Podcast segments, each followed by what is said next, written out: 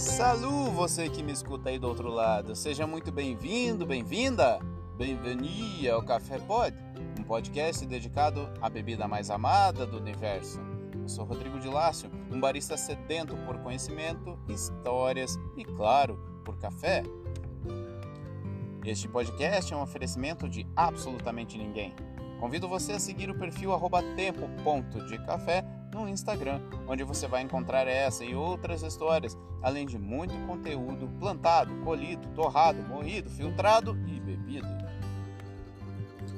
Hoje vamos com o quadro Puros e Café aqui no Café Pod. Vamos falar sobre o amor ao café. Sim, um personagem da história que foi o primeiro a levar o café para o continente americano, à custa de muito perrengue. Hoje vamos falar sobre Gabriel Mathieu de Cleux, e sua Odisseia. Vamos viajar pelo tempo de café.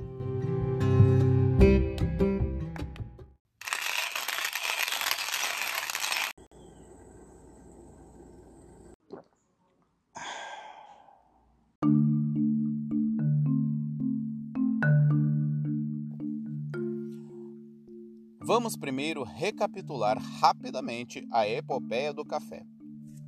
Nascido na Etiópia, cultivado pela primeira vez pelos árabes no Iêmen, de lá se expandiu para a Europa, mas o cultivo e produção permaneceram ali por muitos anos.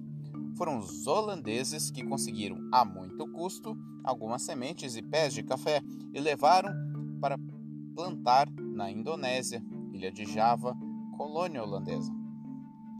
Os holandeses previram o futuro, que o café se tornaria uma bebida adorada no mundo isso queriam cultivar para vender e ficar com a riqueza, claro. Mas os holandeses foram dar de presente para o rei francês Luís XIV justamente uma muda fértil de café. A muda caiu nas mãos de nosso primeiro personagem da história, Antoine Jussot, o botânico apaixonado pelas plantas, que viajava pelo mundo buscando espécimes e coletando sementes. Ele cuidava do Jardim das Plantas, ou Jardim do Rei, que ficava em Paris, no Palácio de Versalhes. O cientista francês foi o primeiro, em 1716, a entregar a primeira classificação taxonômica da planta do cafeiro, que ele denominou Jasminum arabicanum. Em 1737, outro biólogo, dessa vez sueco, Carl Linné, haveria de reclassificar o café para o gênero Coffea arabica. Os holandeses estavam espalhando o café pela Índia e pela ilha de Java, com sucesso. Aí que entra o segundo personagem da nossa história, Gabriel Mathieu François de Seuss-de-Clio, um oficial naval francês. Em 1723, Clié estava com a viagem programada para Martinica, ilha de domínio francês na América Central, Mar do Caribe. Em Guadalupe, outra ilha, ele seria mais tarde governador de 1737 a 1752. Então, com a ajuda de um botânico do Jardim das Plantas e contra a vontade do Rei Sol, Clié fez aquilo que os holandeses estavam fazendo: resolveu levar o café para as Américas.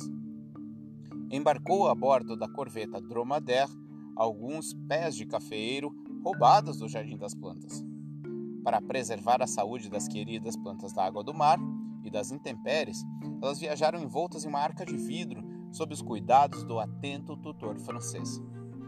Cuidar e manter as plantas num navio em alto mar, envoltas em vidro e colocando água potável para manter sua saúde já seria dificuldade suficiente. Mas, como desgraça pouca é bobagem, na costa da Tunísia a corveta foi atacada por piratas.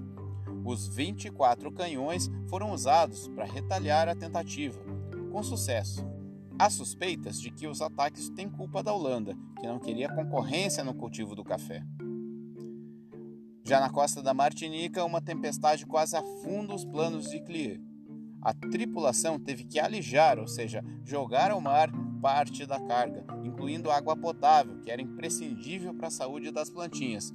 Mas, mesmo com todos os problemas, a missão foi bem sucedida. Em 1730, dez anos mais tarde, a Martinica já enviaria para a metrópole sua primeira exportação de grãos. Eles chegaram a contar com 18 a 19 milhões de pés de café, cerca de meio século depois, fazendo das Américas o lugar propício para o plantio da nossa semente favorita.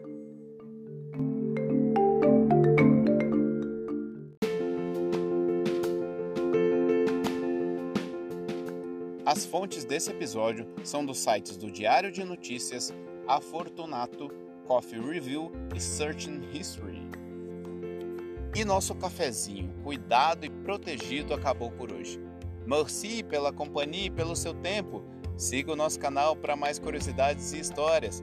Acesse o Instagram tempo.decafé para acompanhar todo o nosso conteúdo. Café pode? Sempre pode, afinal, tanto esforço do nosso amigo valeu a pena. Até a próxima xícara, meus amigos e amigas. Adieu!